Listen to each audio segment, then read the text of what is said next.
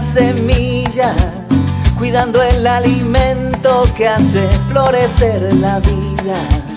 Le das tu amor al mundo.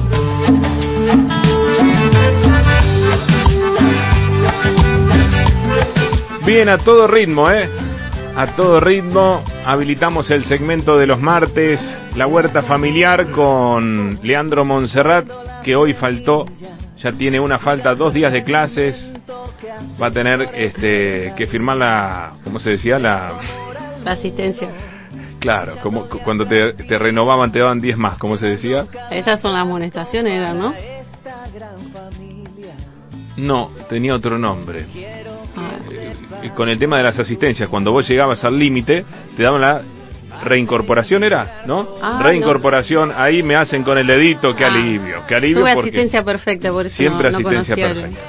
La voz de Fernanda Espíndola, que hoy vino, así que viene bien con las asistencias. Leandro Monserrat, hoy no vino, pero lo tenemos en su lugar a, a Leo Santoro. Eh, lo hemos incorporado a Leo Santoro por este programa. Buen día, jóvenes, ¿cómo les va? ¿Cómo andan? Pueden hablar, ¿eh? Buen día, Leo. Hola, Leo. ¿Qué tal? Un saludo muy grande a vos y a toda la audiencia que nos está escuchando. Bueno, eh, que está muy atenta, muy pendiente de este momento que hemos este, habilitado la semana pasada, ¿eh? la huerta familiar. Bueno, hola, buenos días a todos, buenos días Leo, y tenemos un invitado especial hoy. Eh, Leo Monserrat mandó un representante, pero eh, sigue, va a tener la falta igual. bueno, pero seguramente lo vamos a recuperar el martes que viene. Bueno, Fernanda, eh, hay, hay algunas cuestiones de las que seguramente ustedes van a hacer mención durante el programa, eh, en las que estuvieron trabajando, y vamos a respetar ese orden. Perfecto. Si, si no lo tengo mal, eh, vamos a arrancar con los tips. Sí, hoy vamos a hacer un repasito con lo que estuvimos viendo la semana Bien, pasada. ¿eh? Después nos vamos a adentrar un poquito en, en qué nos habilita la luna eh, para sembrar esta semanita, si nos vamos entreteniendo, porque estar preparando la tierra y nunca sembrar es como que se torna un poco aburrido y Yo ahí se viene el abandono. Ya compré las semillitas. Así Bien, que bien. estoy muy, muy pendiente. Y Bien. seguramente la gente también, ¿no? Pero bueno, recordemos algunas cuestiones importantes que ya estuvieron hablando ustedes la semana pasada. Bien, lo, lo que mm, el primer paso, digamos, para la huerta era la selección del lugar. Eh, dijimos que tiene que ser bien soleado ese lugar, entre 4 y 6 horas de sol directo. Eh, tiene que estar eh, sin accesibilidad para nuestras mascotas o las del vecino, eh, para que no puedan, no ensucien nuestros, nuestros cultivos. Eh, y lo que recomendábamos nosotros era empezar de a poquito, ¿sí? Empezar por un metro cuadrado, porque tal vez tenemos un terreno de 50 metros de fondo y se nos. Se nos pelan los cables y decimos, nada, yo quiero todo quinta. Bueno, el consejo nuestro, por experiencia propia también, es arrancar de a poquito eh, y no ir sacando un poco de cada lado. Agarramos Perfecto. un metro, dos metros cuadrados y arrancamos a limpiar ahí.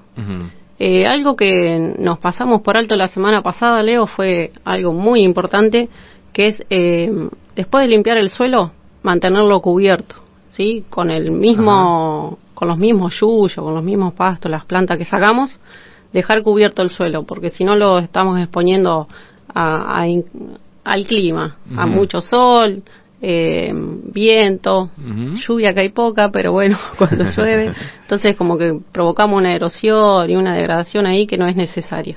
Eh, Está bueno que reiteres también esta cuestión de cómo preparar la tierra, de no dar vuelta, Bien. eh, cuando clavamos sí, la pala, no dar vuelta todo el, ¿cómo se Perfecto. dice? El pedazo de tierra. El pan de tierra. El pan de tierra. pan de tierra. Tenemos pan de harina y tenemos el pan de Hay, tierra. hay que respetar el orden eh, de cómo se fueron acomodando las tierritas. Tal cual. Cuando nosotros eh, clavamos la pala, la idea es que no invirtamos ese pan de tierra que acompaña nuestra pala, ¿no? Porque ahí estamos alterando toda la secuencia eh, o estratificación de los microorganismos que están ocupando ese, esa porción de tierra. Entonces nosotros alterar eso es, es como que estamos eh, perdiendo tiempo porque eso tiene que volver a su A estadio de claro. claro, a su posición de equilibrio y estamos perdiendo tiempo ahí. Bien. O sea, no es necesario hacer eso, al contrario, ¿Cómo es se hace? perjudicial. ¿Cómo se hace? Entonces, Entonces, clavamos la primera palita, esa, esa primera palada la podemos dejar al costado y después la otra es solamente clavar y la corro al Ajá. espacio que me quedó de la que la saqué al costado, tal Ajá. cual, así. ¿Y con el pastito de arriba? ¿Ese el queda? pastito de arriba, eh, yo, eh, hay mucha gente que usa la asada antes de Ah, agarrar ah, la pala. Ajá. Eh, yo en los terrenos o en los espacios que se puede, que no está tan duro el terreno, eh, prefiero arrancar con la mano y de raíz. Bien. Y si no clavas la pala, aflojas un poquito. Claro, porque con la, con la vas- asada te queda la raíz abajo. Claro, te queda la raíz. Eso es lo que remarcábamos la semana pasada, porque hay muchas muchas plantas que no vamos a querer entre entre nuestros cultivos que van a rebrotar. Le dejamos la raíz, va a rebrotar, otras no, pero varias van a rebrotar y vamos a renegar Eh, bastante. no hagan macanas con este, los preparativos del terreno y después no digan que no les avisamos. Eso, perfecto, perfecto. Si tarda después en este, aparecer la plantita de lechuga es porque dieron vuelta el, Tal cual. el pan de tierra. Tal cual. Tal cual. Y otra cosa es, eh, a ver, en, en qué grado de, eh, de finura me va a quedar la tierra, que no me queden cascotes. Ah, eh, una, una esfera de 20 centímetros cuadrados, no. Eh, tampoco van a quedar esfera, ¿no? Eh, está claro eso. Pero que esté bien mullidita la tierra, que sean pedacitos chiquitos. ¿sí? Porque las- las- la mayoría de las semillas son pequeñitas. Ajá. Eh, entonces le tenemos Desarmarla. que dejar, sí, desarmarlo bien. Bien, sí, sí, bien. desarmarlo bien. Bueno, Entonces, perfecto. Ya un- tenemos la tierra, ya tenemos el terreno listo, preparado. Eh, Leo, no sé, acá le damos, eh, ya lo presentaste vos, pero no sé si querés acotar algo sobre la preparación de la tierra. No, ¿O sobre algo? la preparación de la tierra era remarcar el- la importancia esta de no dar la vuelta, justamente por el tema de los microorganismos. Así cuando uno clava la pala y ve que tiene diferentes estratos con diferentes colores, los mismos pasan con los organismos que están descomponiendo la materia orgánica. A veces los que están arriba los mandamos abajo y cuesta descomponerse. Este-. Esta sería una de las explicaciones también que para aportar a por qué no hay que dar vuelta a la tierra. Bien, bien. Bien, perfecto. Bueno, eh, ¿cómo seguimos? Y ahora vamos a entretenernos un poquito. ¿Qué sembrar en marzo? Vamos a arrancar a sembrar. un Oh, qué bien. Vamos qué a arrancar bien. a sembrar un poquito. ¿Qué sembrar en marzo? La semana pasada con Leo estuvimos eh, explicando un poquito que nosotros nos vamos a manejar eh, con el calendario lunar, Ujú. ¿sí? Con el calendario lunar clásico, porque está el calendario lunar y la agricultura biodinámica, que es como que es un poquito más profunda y tiene eh, más influencias en cuenta. Pero por el momento eh, nos vamos a manejar con el calendario lunar, que nos dice que esta semana estamos en cuarto menguante. ¿sí? ¿Y eso qué significa? Y en cuarto menguante, eh, la luna se va, eh, va descendiendo, va, se va achicando, no descendiendo porque ese es otro ciclo. Eh, entonces la savia eh, va hacia abajo, ¿sí? Entonces, al ir la savia hacia abajo, ¿qué me está favoreciendo? La raíz de la planta. Ah, mira. Entonces, lo que me está diciendo es que, ¿qué me favorece? Sembrar todo lo que yo voy a consumir la raíz de esa planta. Muy bien. Hay que aprovechar entonces ahora. todo. ¿Y qué tenemos, mar- qué nos habilita marzo? Porque aparte vamos a entrar, estamos entrando en otoño, eh, vamos a ver qué nos habilita esta temporada. Eh, una clásica es la cebolla, Cebolla. ¿sí? Oh, ¿Qué, ¿Qué clase de cebolla? la cebolla... no. Cualquiera. Yo tengo experiencia hasta ahora en, en la cebolla blanca, ¿sí? Y Ajá. cebolla de verdeo. Ajá. No he ¿Verdeo probado- también? Sí, verdeo también. Esta temporada podemos sembrar verdeo. Eh, ambas cebollas, la de verdeo y la, la blanca, eh, la vamos a sembrar en almácigo, ¿sí? ¿Qué es en almácigo? Yo puedo hacer el almácigo en la tierra o puedo preparar, si tengo un cajoncito de frutillita, un cajoncito de membrillo que ya vienen cada vez menos, eh, o de esos tarritos que vienen del, de los helados, esa profundidad está bien, puedo sembrar ahí la cebolla, Ajá. porque la cebolla la vamos a sembrar y luego la vamos a trasplantar, Ah, no es de un solo saque. tal No. cual. Vamos a sembrar en algún recipiente o el que tenga disposición de disponibilidad de, de suelo lo hace en el suelo y a las tres semanas más o menos vamos a tener lista la cebolla para trasplantar al lugar definitivo. Bien. Bien. Eh, y ahí la cebolla nos va a dotar de paciencia, eh, porque la vamos a cosechar a los seis meses. Ah, si estás apurado. Está. la vamos a cosechar a Así los que, seis meses. eh, tres semanas tienen que pasar hasta trasplantarla. Eh, ¿Cómo sí, me doy es- cuenta es, yo que es el un momento? promedio, es un promedio, eh, puede ser 15 ¿Y cómo, días, cómo te das cuenta que es el momento? Eh, el trasplante de la cebolla, del ajo, del ajo puerro, también en general se dice que cuando está el tamaño del, del dedo chiquitito, Ajá. ese grosor la... Estoy golpeando la mesa. y- hoy no es el techo, Ese- hoy es la el- mesa que estoy golpeando el que yo. te indica que hay que trasplantarlo. Claro, que tenga el grosor de nuestro dedo chiquitito, ese es el momento de trasplante. Perfecto. ¿Qué pasa? Uno dice tres semanas, pero tal vez eh, las temperaturas son bastante altas, nos cae una lluviecita y tal vez se adelanta ese trasplante, ¿sí? O tal vez se viene un frío ¿Y cómo se y hace el atrasa trasplante? un poquito. Eh, el trasplante, para todo lo que sea de raíz, Ujú. ¿qué necesitamos? Que la tierra esté bien livianita. Claro. Bien, bien livianita porque la raíz va a hacer presión hacia abajo, entonces cuanto menor fuerza tenga que hacer, eh, mejor va a ser para la planta y mayor va a ser el bulbo que va a ser. Entonces tiene que estar bien livianita. Si yo tengo una tierra muy pesada, con algo de tierra colorada, eh, lo que puedo hacer es agregar arena gruesa o lo que puedo hacer también mezclarle hojas secas. Y si no hay otro sustrato que es la perlita, que se consigue en, en viveros, acá en Ramallo que tenemos varios viveros. Eh, perlita, se pide así, es como si fueran pelotitas de telgopor. Ajá. Ajá. Eh, Para que la tierra esté Entonces la mezclamos, sí. Y eso no va a servir para la cebolla, la cebolla verde o el ajo porro, eh, la papa, la zanahoria, el rabanito, para todo lo que sea de raíz nos va a favorecer eso. Así prepara- prepararíamos la tierra. ujú. Bueno, y el O sea, se trasplante, puede hacer en, en el mismo terreno donde vamos a tener la huerta o en un cajoncito, como dijiste, tal cual. eh, en un pote de helado también. Ujú, sí, todo, ¿Qué, todo. qué profundidad aproximadamente? ¿10, 15 centímetros? Sí, porque para este momento que va a estar tres semanas no, no va a ser eh, una profundidad eh, Y después lo Muy sacamos alta ahí la con la mano, se saca y se lleva a la huerta. No, ahí vamos. Ah, me apuré. Eh, la idea no es tire- pegarle el tirón a la plantita, ¿no? Eh, si no, vamos a tratar de sacarla, si podemos, con un poquito de tierra ya en su raíz, porque Ah. ya va a tener la, raíz emitida. Bien. Entonces, eh, una cucharita, eh, algún palito de un centímetro de ancho, cada uno lo, lo va a ir buscando a ver cuál, cuál es eh, la herramienta más adecuada con lo que ca- con Pero tiene cada que salir utensilio con un que uno tenga. de, de tierra en la raíz. Sí, con un pequeño pancito Bien, de tierra, bien, ¿sí? Porque bien. si le sacamos la tierra no es que se nos va a morir. Tal vez tengamos suerte y no se muere. Eh, pero le estamos atrasando el, el ciclo, digamos. Estamos yendo cinco Se días entiende, atrás. Se entiende. Eh, antes de que sigas, quiero dar el teléfono de la radio para que la gente se enganche y participe. Le- lo tienen, pero por las dudas lo repito, Ujú. 49 22 83, porque ya hay gente que está haciendo preguntas, no que tienen que ver directamente con esto, Ujú. eh, de- de- del traspaso de la cebolla, pero este, eh, que tienen que ver con otras cuestiones como por ejemplo cómo combatir las hormigas, pero lo dejamos para más adelante. ¿eh? Dale, pero por ahí dale. si quieren hacer algún tipo de apunte, aporte, este, contar experiencias que tengan que ver con esto que estamos hablando, nos mandan un mensaje ¿eh? al 49 22 83. Bueno, ya la saqué, la cebolla. Perfecto. Eh, ya la eh, tengo. Vamos a Con la aprovechar. tierrita ahí abajo de la raíz. Sí. ¿Qué hago?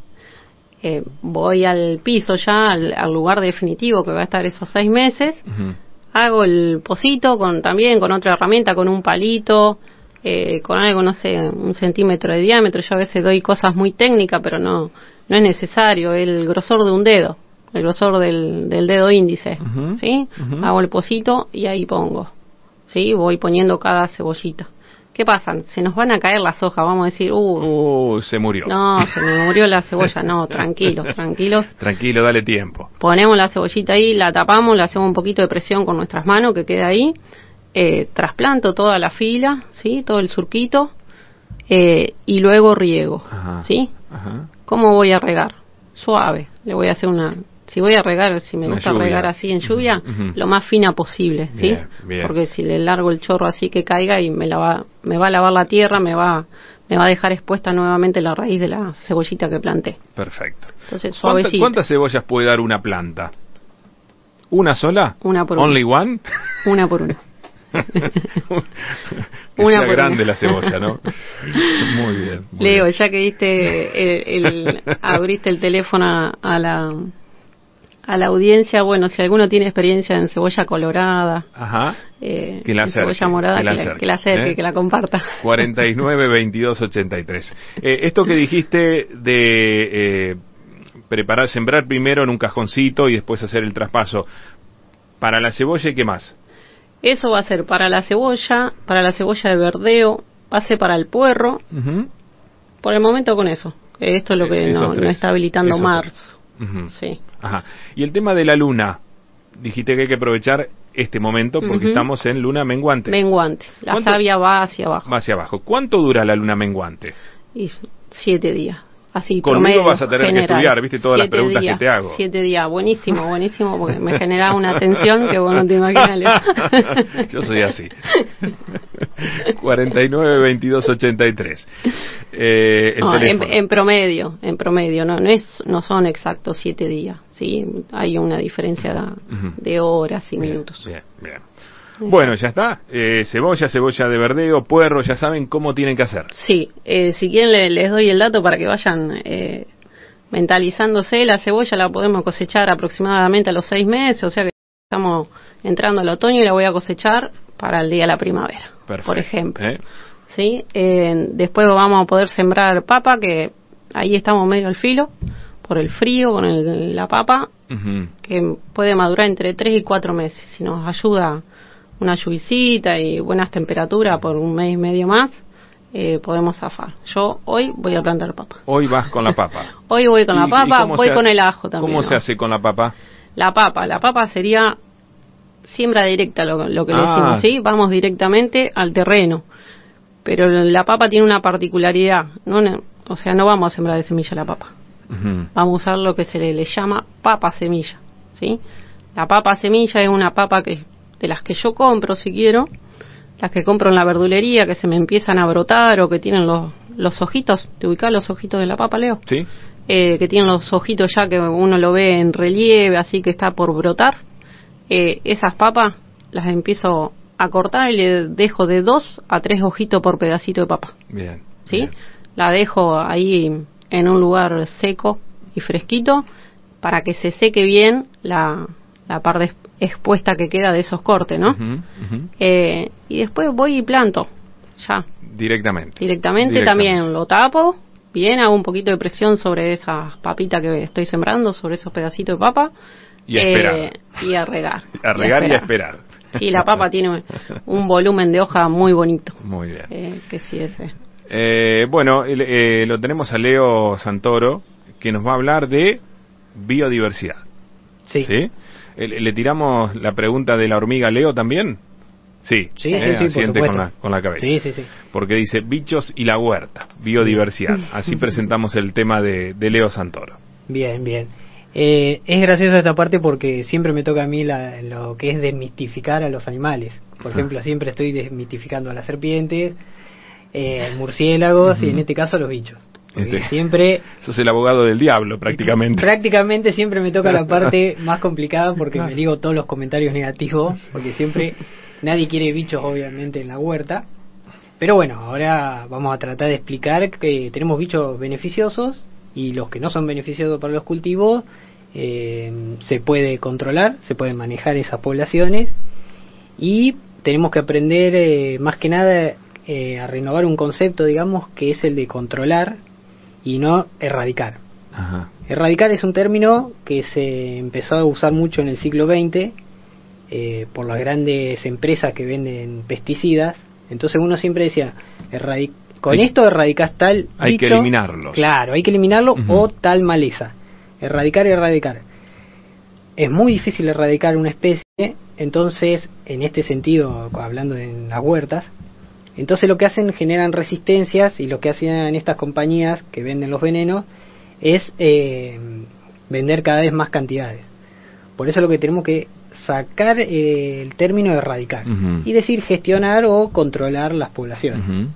Porque cada vez necesitas más Cada vez necesitas para más. y controlar más. las Sí. malezas y los bichos. Sí, Sí, sí, sí. Y nos termina perjudicando. Nos termina bajando la biodiversidad. Entonces no busques eliminarlos. No, no, ¿Eh? nunca, nunca, nunca está bien el término ese porque... Ni siquiera las hormigas. Ni siquiera, Ni las, siquiera las hormigas. Pobre hormigas, no son tan malas. No, no, No. además es Son bueno. trabajadoras. Sí, es bueno. sí, es- trabajan bien, pero es bueno aprender también que tenemos varias hormigas y a veces eh, nosotros vemos la huerta llena de hormigas y generalmente a veces, muchas veces, eh, son hormigas depredadoras que lo- utilizan a la huerta para cazar otros insectos. Pero como nosotros ya vemos hormigas, nos desesperamos. Vemos la hojita comida. Claro. Ajá. Y a veces sí está otras hormigas que son las cortadoras de hojas, que esas sí se llevan las hojas. Ah, esas no hay que permitirles el, el ingreso. Esas hay que ver quién las quiénes las depredan. Empezar a conocer a sus depredadores. Mm. Por ejemplo, un detalle que siempre me gusta aclarar es que las hormigas cortadoras de hojas en realidad no se comen a las hojas. Lo que llevan, se llevan a las hojas al hormiguero y hacen que crezca un hongo ahí. Ah, y después mira. se alimentan de ese hongo. O sea que también están haciendo huerta a su Ajá, manera. ajá. Están, están en el mismo equipo. Están en el, cultivando ellos. ellos están cultivando, están en el mismo equipo, pero bueno, utilizan hojas. Muchas veces hay que ver qué hojas están utilizando y ver si alrededor nuestro tenemos otras plantas que no sean de la huerta. Si se están utilizando esa hoja, eh, plantar eso alrededor de la huerta. Entonces les estás dando un algo que puedan eh, juntar. Ajá, ajá. Y no van a la huerta. Y no van a la huerta. O tratan de ir mucho menos. Y después, por ejemplo, el tema de si tenemos un terreno y puede haber sapos, los sapos, generalmente los chiquitos, los sapitos cavadores, Ajá. esos son buenos depredadores de hormigas. Después también hay unas hormigas que a veces generan mucho miedo porque uno la ve, ven una hormiga grande, eh, muy llamativa, cap- capaz que la han visto medio peludita, eh, que en realidad no es una hormiga, sino que es una avispa sin alas, es la hembra que no tiene alas, que es de la familia Mutílide. Y muchas veces se la mata justamente porque es grande y causa miedo, pero es depredadora de, de hormigas, Ah, de las más chiquitas. de las más chiquitas. Ah. Entonces por, es- por eso eh, eh, siempre es bueno conocer a los depredadores. ¿Y, y, y cuáles son las que hacen más daño a la huerta? Las cortadoras Las cortas de, de hojas. Las cortadoras, Las de hojas, de sí, son las que se llevan. Y esa grande no. No, no, no, los, No. los mutílidos, las avispas esas que parecen hormigas, pero en realidad son avispas, no, esas eh, es más, entran a los hormigueros y hacen estragos. Ajá. Bienvenidas sean. Bienvenidas sean las mutílides. y a los sapitos también los dejamos. los sapitos también, Bien. los sapitos son unos excelentes controladores. Muy bien, muy bien. Todo, todo tenemos que dejar. Eh, e- esa es una de las premisas, ¿sí? En nuestra huerta eh, va a ser nuestro ecosistema, un ecosistema artificial que vamos a generar nosotros y como tal tiene que tender a un equilibrio, ¿sí? Entonces, cuanto más diverso sea de insectos, de lo que está hablando Leo, y de plantas, y de distintos tipos de plantas, porque podemos llegar a tener un arbustito, podemos llegar a tener un árbol también en nuestra huerta, todo depende del tamaño que tengamos, ¿no? Pero la idea es de generar ese equilibrio. Entonces, no es que vamos a erradicar un, lo que llamamos yuyo o maleza, no es que vamos a erradicar eh, algún insecto que nos esté molestando. Vamos a promover una biodiversidad para que todo esté en un equilibrio. Bien, Es- bien. Esa es la idea de que necesitamos generar en nuestra huerta. Bien, bien. Eh, Hay que hacerse la idea de que este, hay que convivir si se quiere, ¿no?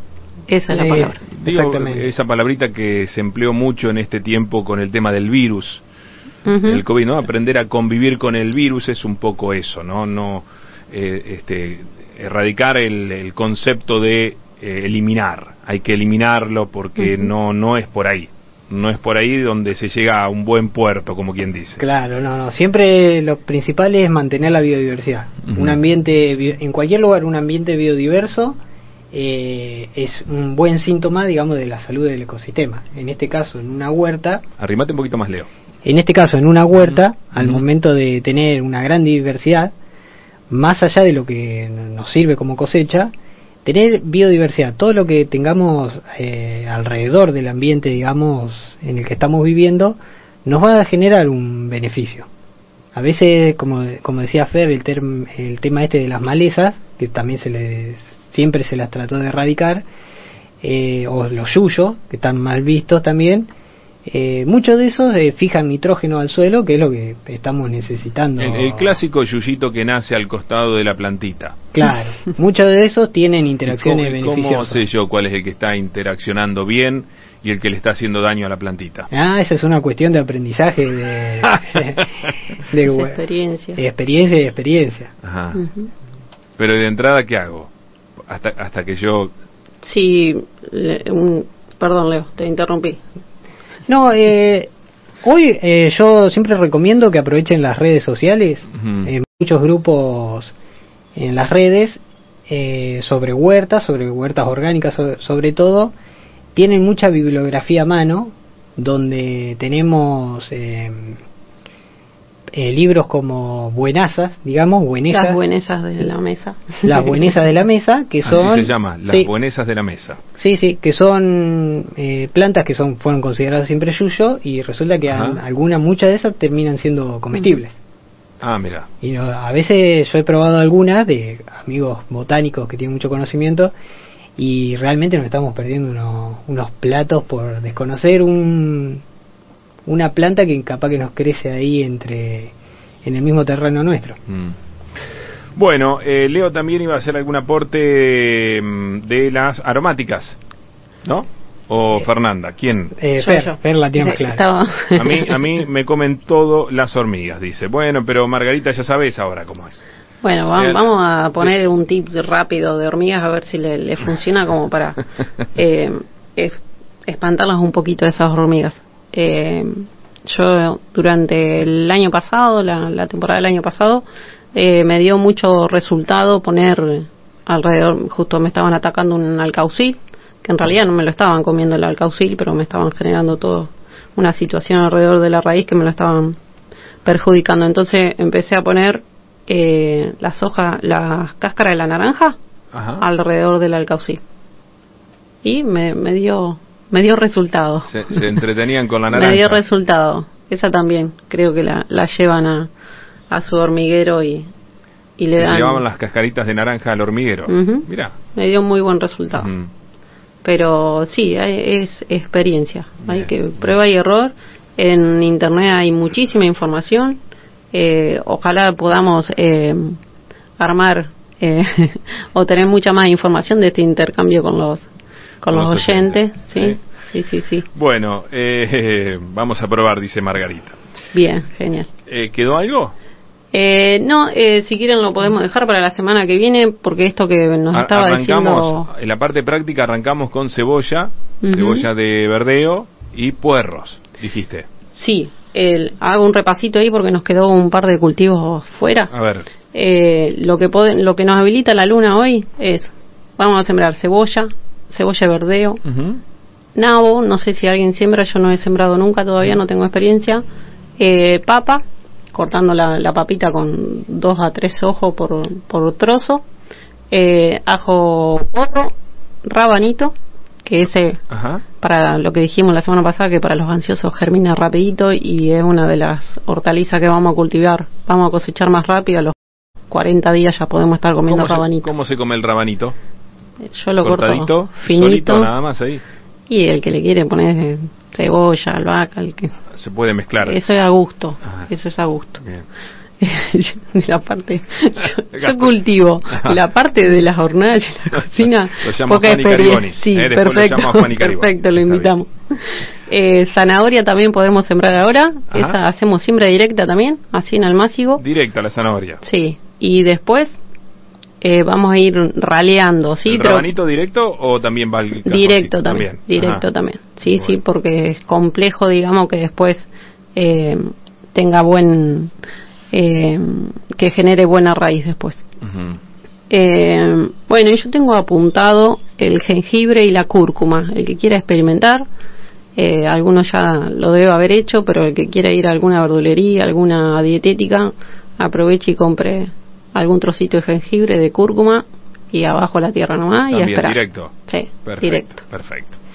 Bueno, eh, ¿estamos? Ahí estamos. Había quedado este algo pendiente con Leo, me parece. Ah, una preguntita para Leo era, ¿no? La pregunta final para Leo. Eh, eh, tengo el chistecito de, de Manuel Silva, eh, eh, se levantó con buen humor y eso es importante siempre. Dice, la cebolla se planta cerca de las veredas porque es buena para la circulación. Manuel que no tiene huerta en la casa ¿eh? y compra todo en la verdulería. El otro día mirando un videito de esos que manda eh, eh, UBA, la, la, ONG medioambiental, ahí este, Leo, eh, bueno, explica eh, por qué, por ejemplo, no son tan malos los murciélagos, eh, las bondades que tiene el murciélago para esto del equilibrio del ecosistema. Y en un tramito a mí me causó un poco de gracia, pero él va a hacer su defensa. Él no solamente defiende a las hormigas, también a los murciélagos, a la víbora, a la yarará. Eh, defiende, bueno. Y, y, me causó gracia porque él dice que este, hay que, cuando el murciélago, ¿cómo darse cuenta? El murciélago no es que tiene rabia, transmite la rabia. ¿Cómo darse cuenta que un murciélago tiene rabia? Porque anda ahí con el vuelo medio desorientado chocándose las paredes. ¿sí? Con un vuelo errante anda. ¿sí? Entonces, ¿cuál es el riesgo? Y que una mascota que uno tiene en la casa, que ha domesticado un perrito o un gatito, vaya y lo traiga. A mí me pasó eso en mi casa, con un gato. Y, y se contagie la rabia y se muere o la pueda transmitir a alguien de la familia, ¿no? Entonces, decía en ese videíto que pasaron este, desde UBA Leo, eh, Leo Santoro, que está aquí en la radio, y, y, y, lo estamos sometiendo a esta pregunta muy difícil, que hay que enseñarles a los animalitos, a los animales domésticos que uno tiene en la casa, que no tienen que traer ese murciélago que anda con el vuelo errante. Y la pregunta es, ¿cómo le enseñamos a nuestros animalitos a darse cuenta que un murciélago anda con el vuelo errante y puede ser que tenga rabia? Bien, bien. Eh, me hicieron esa pregunta un par de veces, así que digamos que la tengo estudiada. Bueno, eh, para empezar no hay que sectorizar el, la problemática en decir cómo le enseño que no vaya a cazar un murciélago. Uh -huh. Con rabia. Claro, con rabia, encima, que tenga que tenga que sepa identificarlo. Sino lo que tenemos que hacer es enseñar a nuestras mascotas desde que son eh, desde que los tenemos, desde que son chicos, eh, a no cazar fauna silvestre.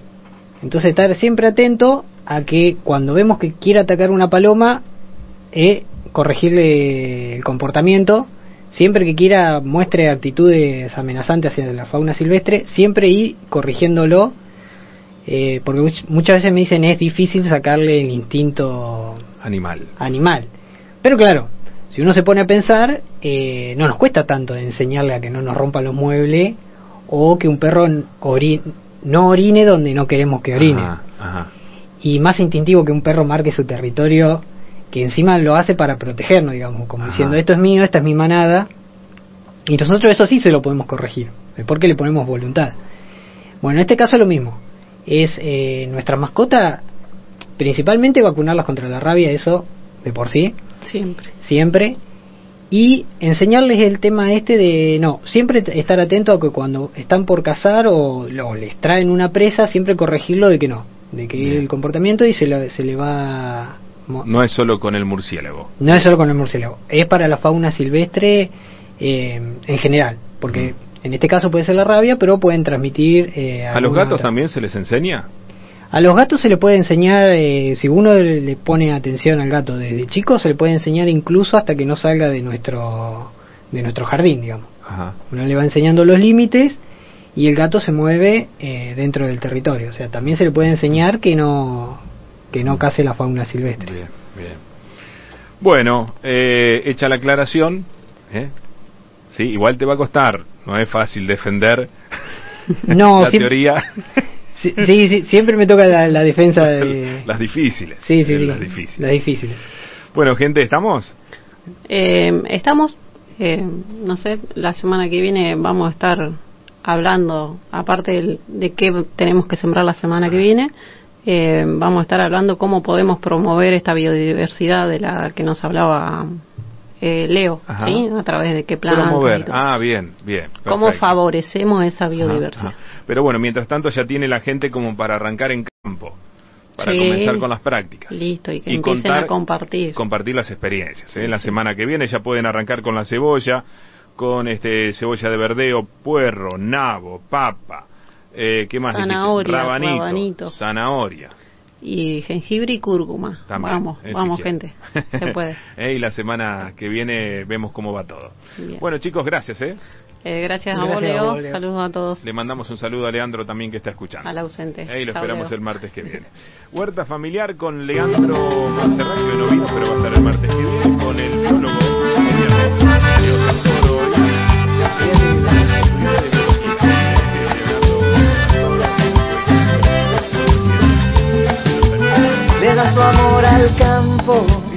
poniendo la semilla, cuidando el alimento que hace florecer la vida.